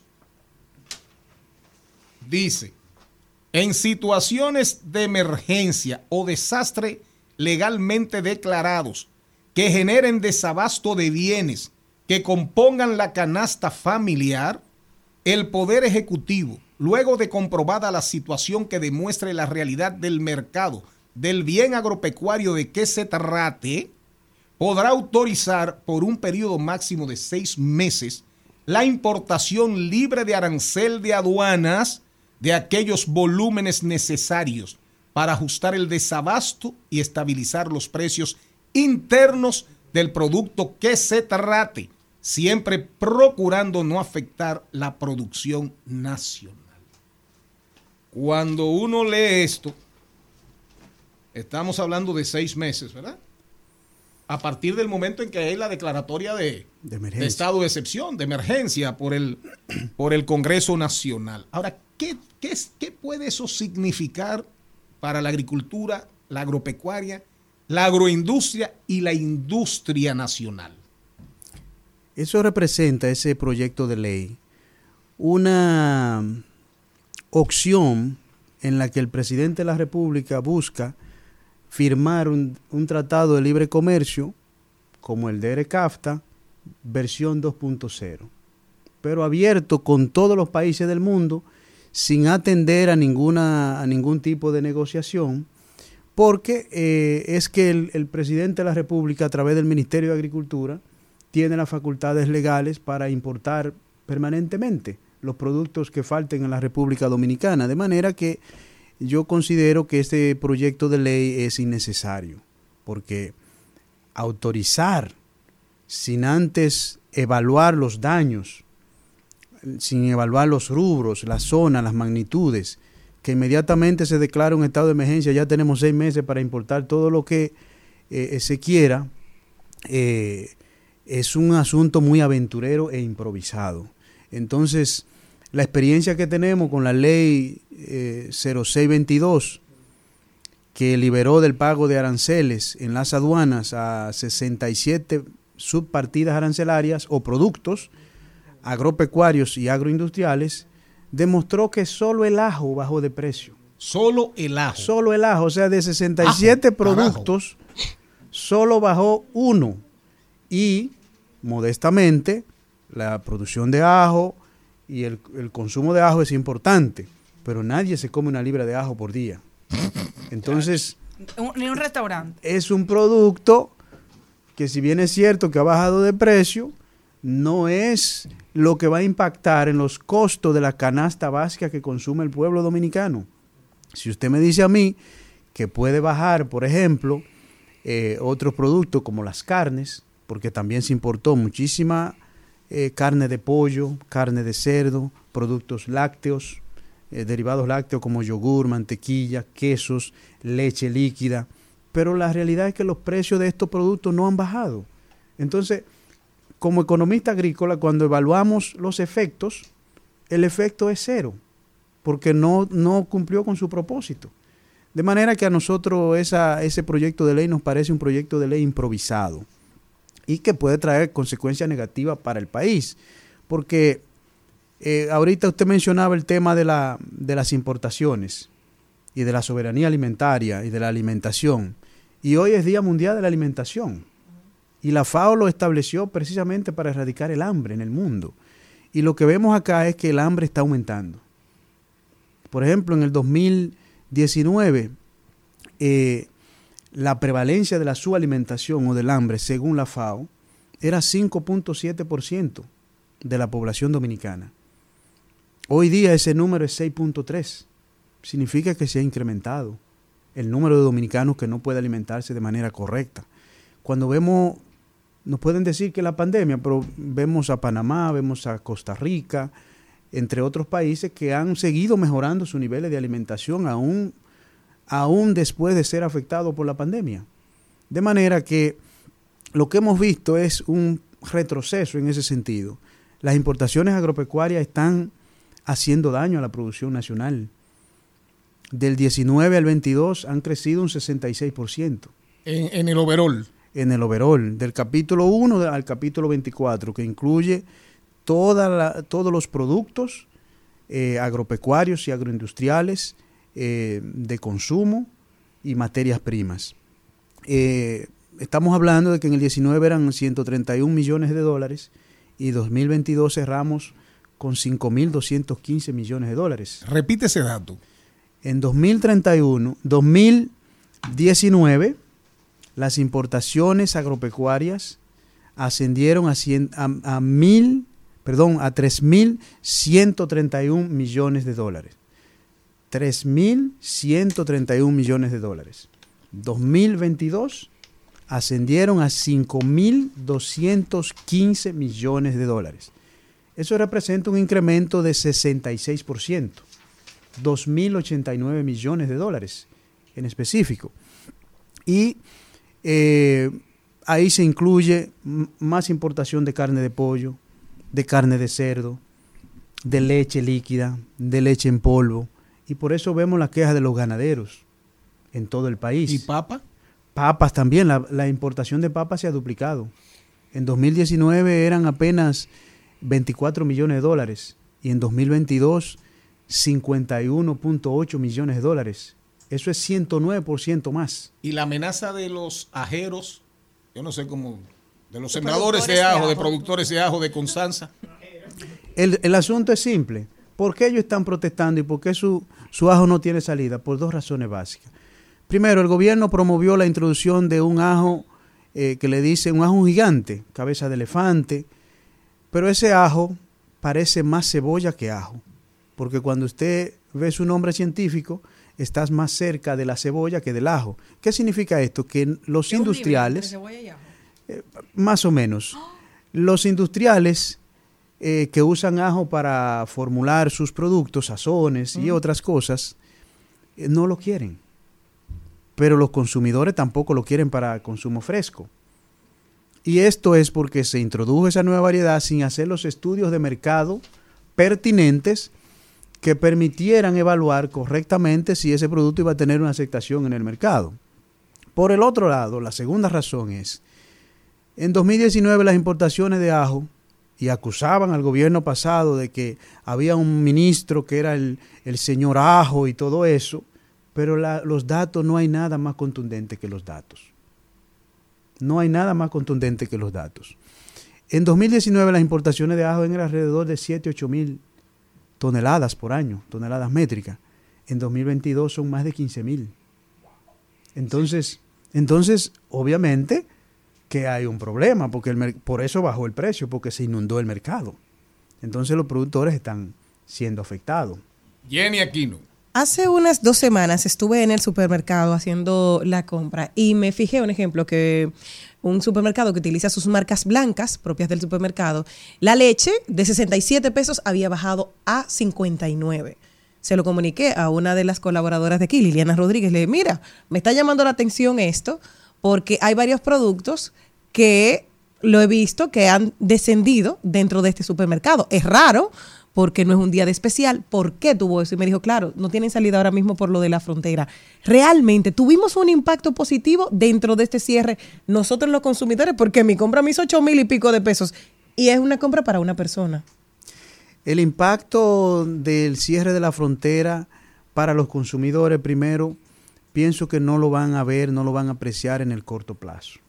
Eso tardará eh, muchos meses, posiblemente hasta años, porque es que para el mercado haitiano se fabrican, se producen, valga la redundancia, bienes agropecuarios o productos específicos para ese mercado. Por ejemplo, el caso de las harinas, el caso de, lo- el caso de los aceites. Margarinas. Margarinas, pastas, entre otros productos. Embutidos no. Creo que Embutidos le ponen también. un poquito más de picante, algo así. Embutidos también fabrican un salami especial para el mercado haitiano. Entonces, esos, esos efectos en los consumidores no los vamos a ver en el corto plazo. Los efectos que sí estamos viendo son los efectos negativos en los productores agropecuarios, en los productores agroindustriales y en los comerciantes dominicanos. Porque estamos hablando de un, de una, de un valor que representa el 1% del Producto Interno Bruto de la República Dominicana.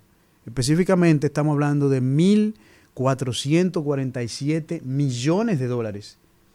Óigase bien, 1.447 millones de dólares que la República Dominicana exporta cada año a ese mercado.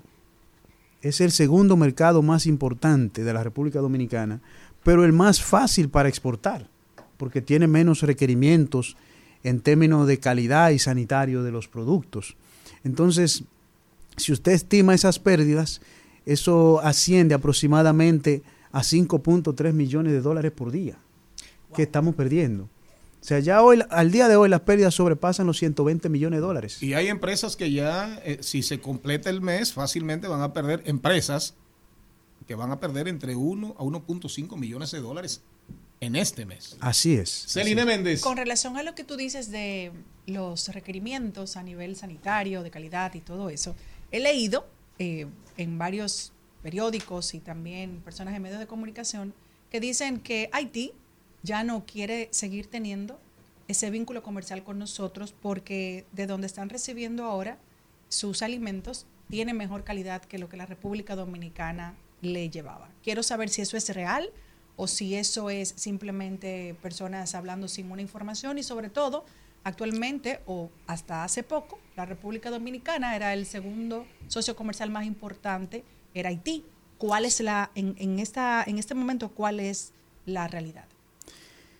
E- e- Es así, realmente Haití es el segundo socio más importante de la República Dominicana después de los Estados Unidos de Norteamérica. Y eh, evidentemente en lo que usted se refiere en la primera parte, otros países, eh, como Brasil, por ejemplo, que lo tiene todo, a precios muy competitivos, y es el riesgo que no se ve ni se dice, y lo vamos a decir aquí. El riesgo más grande que con nosotros corremos como país es perder el mercado haitiano. Porque un país como Brasil puede llevar carne de pollo, puede llevar De res, carne de cerdo, de res, Aceites de soya baratísimo. aceites de soya, embutidos, Claro. huevos. ¿Ustedes saben a, cómo, a qué precio puede llevar Brasil la unidad de huevo a cualquier puerto del Gran Caribe? Huevo de excelente calidad. 5 pesos con 10 centavos. Precio al por mayor. Más barato que el precio de granja nuestro. Entonces, que hay algunos problemas logísticos en Haití, sí, es verdad, pero Brasil lo puede resolver. Tan solo por mencionar, mencionar un país con tremenda vocación y experiencia exportadora que puede adueñarse y quitarnos ese, importante mercado para la República Dominicana. De manera que el cierre de, de los mercados fronterizos, en mi humilde punto de ver, fue una medida improvisada, porque no se valoró la importancia económica y socioeconómica que tiene para el país. ¿Qué es lo que representa esas pérdidas? Porque los números fríos cualquiera ni lo entiende. Pero es que cuando un productor de pollo, que tiene una granja de 3.000 pollos, que lo produce cada 35 a 40 días, o un productor de pollo ubicado en la frontera, que tiene una pequeña granja que produce 2.000, 3.000, 5.000 huevos diarios, programado para venderle a ese mercado, de repente, en dos días, le dicen el mercado está cerrado, no tiene otras opciones. Entonces lo pierde todo. Y pierde lo más importante, que es su activo productivo. Es decir, el activo que él tiene, que es su plantel de gallina, que son su know-how, su tecnología para generar ingresos y poder sustentar a su familia. Entonces, si pierde eso, como está ocurriendo en efecto, lo está perdiendo todo y eso tiene unas implicaciones socioeconómicas tremendas. Entonces, actualmente no es nuestro segundo socio comercial, porque no le estamos vendiendo. No, lo sigue siendo hasta prueba en contrario, pero Sí. ya veremos. Pero al final, soberanía alimentaria es muy en peligro. tremendamente amenazada porque las políticas, ¿qué es lo que estamos viendo? El gobierno aprobó una ley de arancel cero, la 622, ahora está promoviendo una ley otra vez pues, con el mismo propósito y quiero señalar ahí, eh, Charlie, amigos eh, Radio Escucha, eh, que cuando pasó la tormenta Franklin y Fiona. y Fiona Las dos. incluyeron provincias en el estado de sección por las cuales no pasó la tormenta. No hubo ni agua prácticamente. Por ejemplo, La Vega, Santiago. Santiago. Entonces, ¿qué es esto? O sea, estamos violando la ley de los estados de excepción. Después que ya tengamos un salvaconducto para importar cualquier cosa, además el Congreso no tiene por qué ceder una prerrogativa de su que le establece la Constitución a ese al primer poder del Estado. Winston Marte, eh, mire, señorita productora, doña Malena, señorita Malena. Eh, con, productora. Winston Marte hay que tenerlo ahí como un colaborador súper especial con este tema que va aparentemente, ojalá vaya para corto y no vaya para largo. es. así, ¿verdad, señor Así Marte? es. Así es. Un aplauso a Winston Marte. Gracias. Cuando volvamos, Natalie Castro. A las 2 de la mañana, en el medio del jaleo, aparece una jipeta, un billete de 500 y un deseo. Un. Al mediodía, al mediodía, al mediodía con Mario y compañía.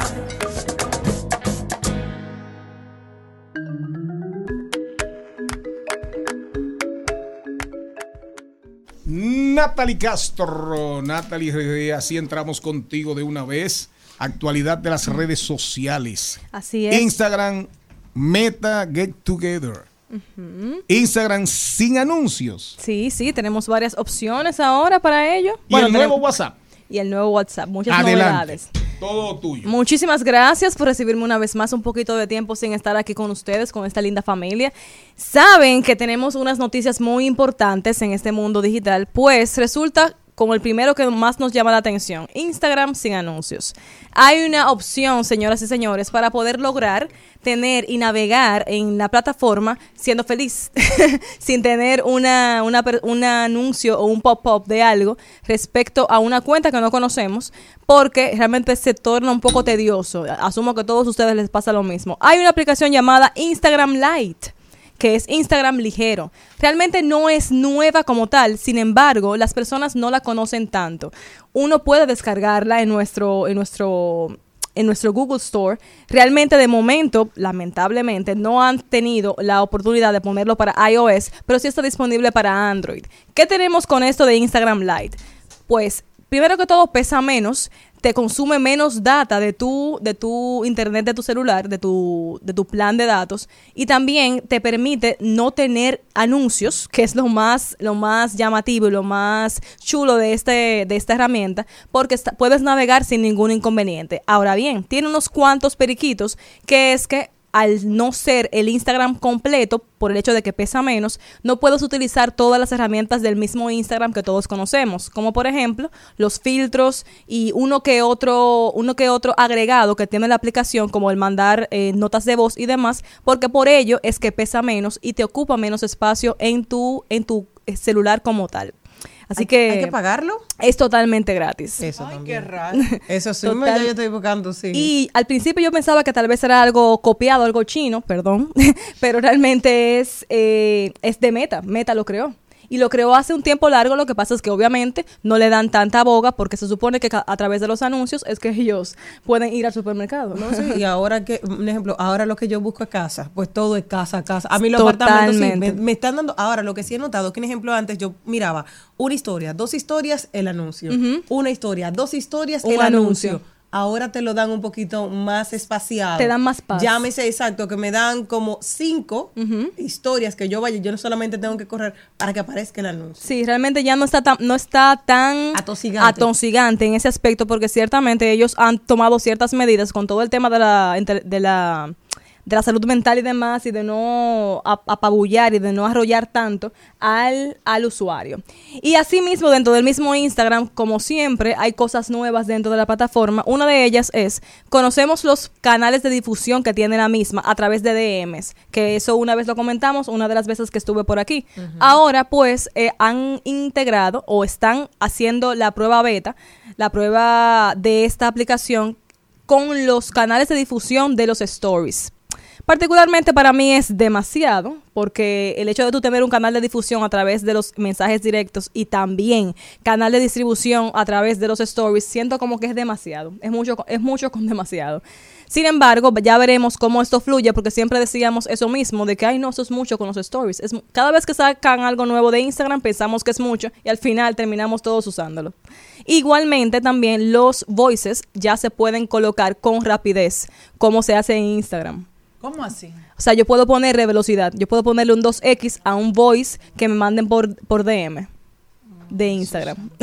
Por DM. O sea, Sí. le puedo poner la velocidad que le pongo en, en WhatsApp, por Exact- ejemplo. exactamente. Entonces, me imagino que lo que están haciendo es como empatar todo. Empa- exacto. Es como el- eh, la plataforma Instagram es mío, eh, WhatsApp es mío. Yo Así estoy mismo. lo que pongo aquí, lo que tenía aquí que me fue bien, lo, lo bajo para acá, lo subo para allá. Desconozco si cuando viene a ver hacen una, una metamorfosis de todo junto, porque eh, como una morphing time de los Power Rangers. sí, porque ciertamente la mayoría se están pareciendo todos en lo mismo. Es lo que te digo. Y ya veremos cómo los usuarios responden a esto, porque es un poquito como... No, no, yo te voy a decir, yo, yo que soy un uso WhatsApp por obligación, porque no tengo de otro. Ajá. Que estoy metido en 35, 40 grupos usando yo. Siento el dolor. Que ya me embromo, que, que me se embroma, ya me tengo jodido el, el metacarpiano, el túnel. Ay, ay, ay. Que tengo Ay, a que- mí me- tengo que ir- tengo que ir Un haciendo dolorcito, así, sí. Tengo que ir haciendo así. Uno, dos, tres, cuatro, cinco, seis, Sí, a mí me duele Oye, eso. otra vez. Uno, dos, tres. El O sea, metacarpiano. Realmente, eh, 40. Yo, tengo, yo estoy en 40 grupos de Sí. WhatsApp y, y hoy me encuentro, de ayer para acá me encuentro, los cambios así. brr. Ah, sí, es importante, pero esos cambios a todo esto, pensamos que es que sí, jaja, son novedades, ciertamente. Es siguiéndole para la eh, no, es siguiéndole la corriente a Telegram. Son muchas cosas que s- ya vimos en Telegram. Para aquellos que son usuarios de Telegram, aquí presente, eh, sí vimos las novedades y ¡ay, qué chévere! Solo que la verdad es que es la misma historia pasada a, a, a Insta, a WhatsApp, donde ahora mismo ellos le ponen eh, eh, todo el tema de que mm, tu número no aparece. O sea, la- las personas que no te tienen agregados, mm, bueno, los que te tienen agregados y los que no, no pueden ver tu número. Tienen tu usuario y se acabó. Porque eso es también cuidando un poco más el tema de privacidad. Igualmente también van a, po- la, a través de la plataforma van a poder que los lo que se comparta no pierda tanta calidad como regularmente pasa. No sé Sí, si les sí. sucede que Ajá. prefieren pasar va algo degradando, va degradando. Ajá, prefieren pasar las cosas mejor por Telegram que por WhatsApp por eso mismo Y WeTransfer. y WeTransfer o por, o por AirDrop, por ejemplo, y así sucesivamente. ¿Y que van a arreglar eso ya? Sí, van a tener esa, modi- esa modificación y de igual forma, Aunque por WhatsApp se puede pasar con calidad, lo que tienes que pasarlo como un archivo. Como Y no documento. todo el mundo sabe hacerlo, me Ajá, Exactamente. Solo que en Telegram te permite hacerlo normalito y no te, no te baja tanto la calidad. La verdad es que WhatsApp se está buscando la manera de que Telegram no, les como- no le coma los caramelos, aunque tiene mucho tiempo comiéndoselos. Solo que ahora ellos han despertado un poco más. Cuestión de que las, los usuarios dejen de preferir Telegram para muchas cosas. Cuando tú vuelvas, quisiera que me evalúes en este mundo de WhatsApp, Telegram, otra que está ahí, Claro. Signal. Pero- Realmente. Pero tranquilamente. Sí, porque es Solo que... como tema, porque también veo mucha gente, escríbeme por Signal. Tú Ujú. tienes Signal. Y la verdad es que Y es una todavía... fundación. Sí, y no, es que no tiene tanto auge todavía. Por eso es Todavía. que sigue como en el mediecito, como estoy aquí, pero no con mucha bulla. Es más o menos Pero así. tú sabes que, Charlie, que, bueno, ya. No, no, pero dime, dime. Que aquí es muy famoso WhatsApp, pero en Estados Unidos para nada. No, no. Hablan por la aplicación que trae el iMessage, teléfono. iMessage, sí. Porque Así lo que pasa es que aquí iMessage tú, se te va un riñón. Sí, esa es la diferencia. Natalie Castro, ¿cómo entrar en contacto con esta colaboradora estrella que nos tenía abandonado? Ay, no, jamás abandonados. Hubo algunos casos, pero aquí estamos otra vez. Pueden seguir. Pueden- Pueden seguir con nosotros a través de Geeketing SD y también enterarse de nuestros nuevos cursos, que por cierto, señor Mariotti, tenemos ahora mismo un curso a finales de este mes de oratoria y manejo escénico. Para aquellos que estén interesados, pueden llamarnos al 809-849-9729. Repitiendo, 809-849-9729. Oratoria y miedo escénico. Manejo escénico. Mira, usted debería ir ahí, señor Carlos Mariotti. Eh, realmente es para adultos, pero igual hay una, hay una sesión que sería para niñas ya el año entrante. Yo quiero En breve. Muchísimas gracias. Hernán Paredes. Vamos a hablar de los derechos de los peatones. tesoro. Si te vas, sé que regresará. Te quiero la noche entera. De espalda te quito la tela. En Al Mediodía, con Mariotti y compañía, estamos doblando calles y enderezando esquinas. Y ahora, doblando calles y enderezando esquinas.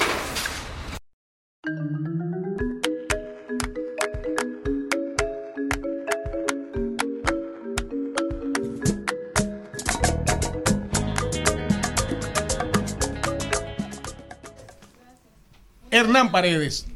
Muy buenas tardes y felicidades en su tercer aniversario. ¿Quién lo diría, Hernán? El nuestro.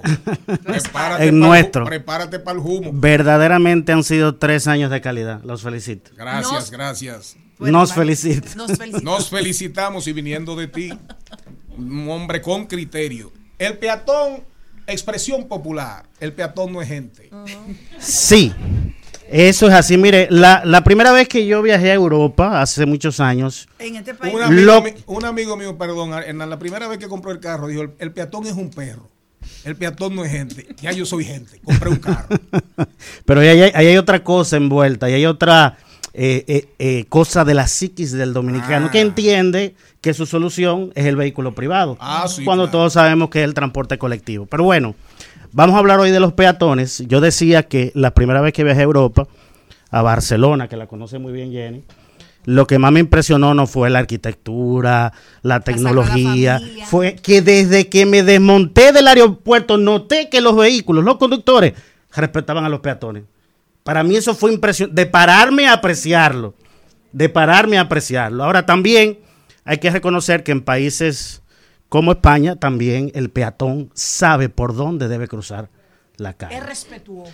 Así es. Y miren, esta semana se está celebrando en República Dominicana la asamblea del Observatorio Iberoamericano de Seguridad Vial. Esto es importante porque esto es un tema que se había abandonado después de la pandemia.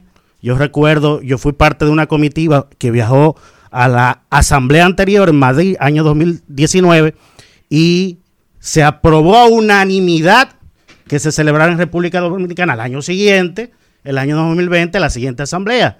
Pero el COVID pasó. El COVID pasó, se pospuso y ahora el Intran lo ha retomado. ¿Y por qué, por, por- por qué lo traigo a colación a propósito de- del tema de la regulación de peatones? Y es que se aprobó a unanimidad porque una de las cosas que inteligentemente se hicieron en este país a partir del año 2017 con la aprobación de la ley número 63-17 de movilidad, transporte terrestre, tránsito y seguridad vial, además de coger una metodología de abordamiento, tanto de la movilidad como de la seguridad vial, la- la otra cosa inteligente que se hizo fue buscar aliados regionales.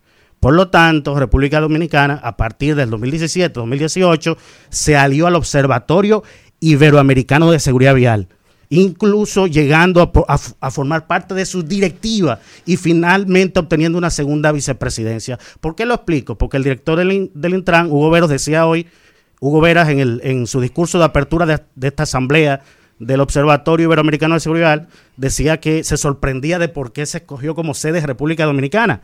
Bueno, la razón es que en las asambleas anteriores presentamos cosas en, esas, en ese observatorio como una estrategia nacional para peatones, una metodología científica para abordar la problemática de los peatones en República Dominicana. ¿Por qué? Recuerden que lo he dicho aquí, entre peatones, entre, entre peatones y motociclistas, está más del 80% de las muertes por accidente de tránsito. Entre peatones, Y motociclistas. Los motociclistas tienen casi un 70% de las muertes anuales, de los 3.000 muertos anuales, y los peatones eh, varía siempre entre un 17 y un 20%. Estamos hablando que más de 500 personas, peatones mueren cada año en nuestra calle aproximadamente. No es cualquier cosa. Recuerden que tenemos la más alta tasa de muertes por accidentes de tránsito de Latinoamérica. De hecho, el ministro de la presidencia, Joel Santos, decía hoy en esta asamblea que, y es cierto, que mu- mueren más personas por accidentes de tránsito que por homicidios en República Dominicana. La tasa de homicidio, la última que, que- que publicó para el año 2023 el Observa- Observatorio de Seguridad Ciudad- Ciudadana, que le cambiaron el nombre, es de 13.7 muertes por cada 100.000 habitantes.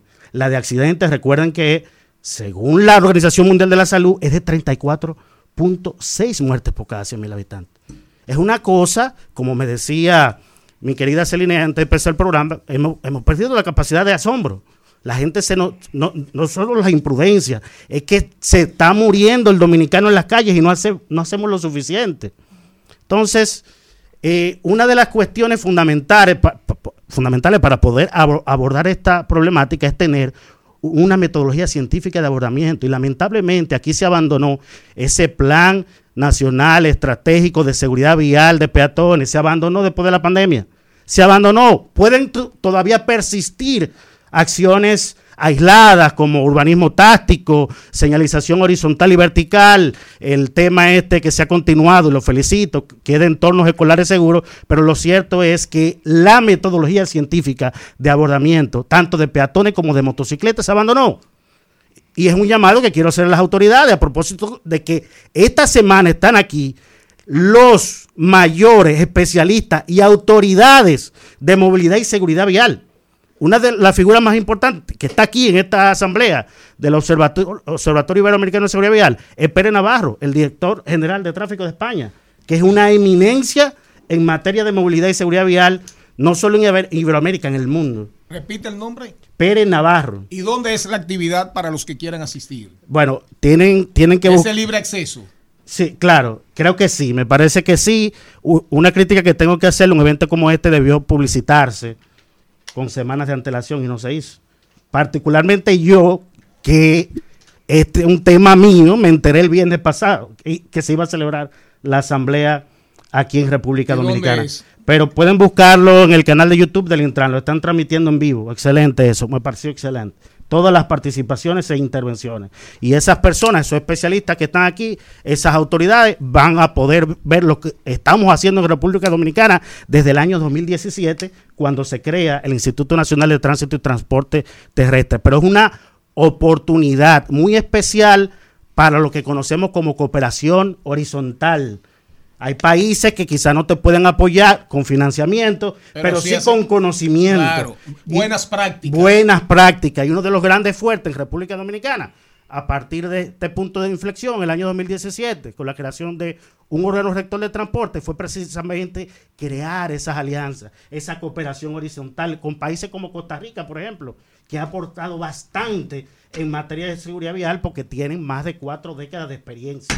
Hernán Paredes, esta conversación contigo para irnos.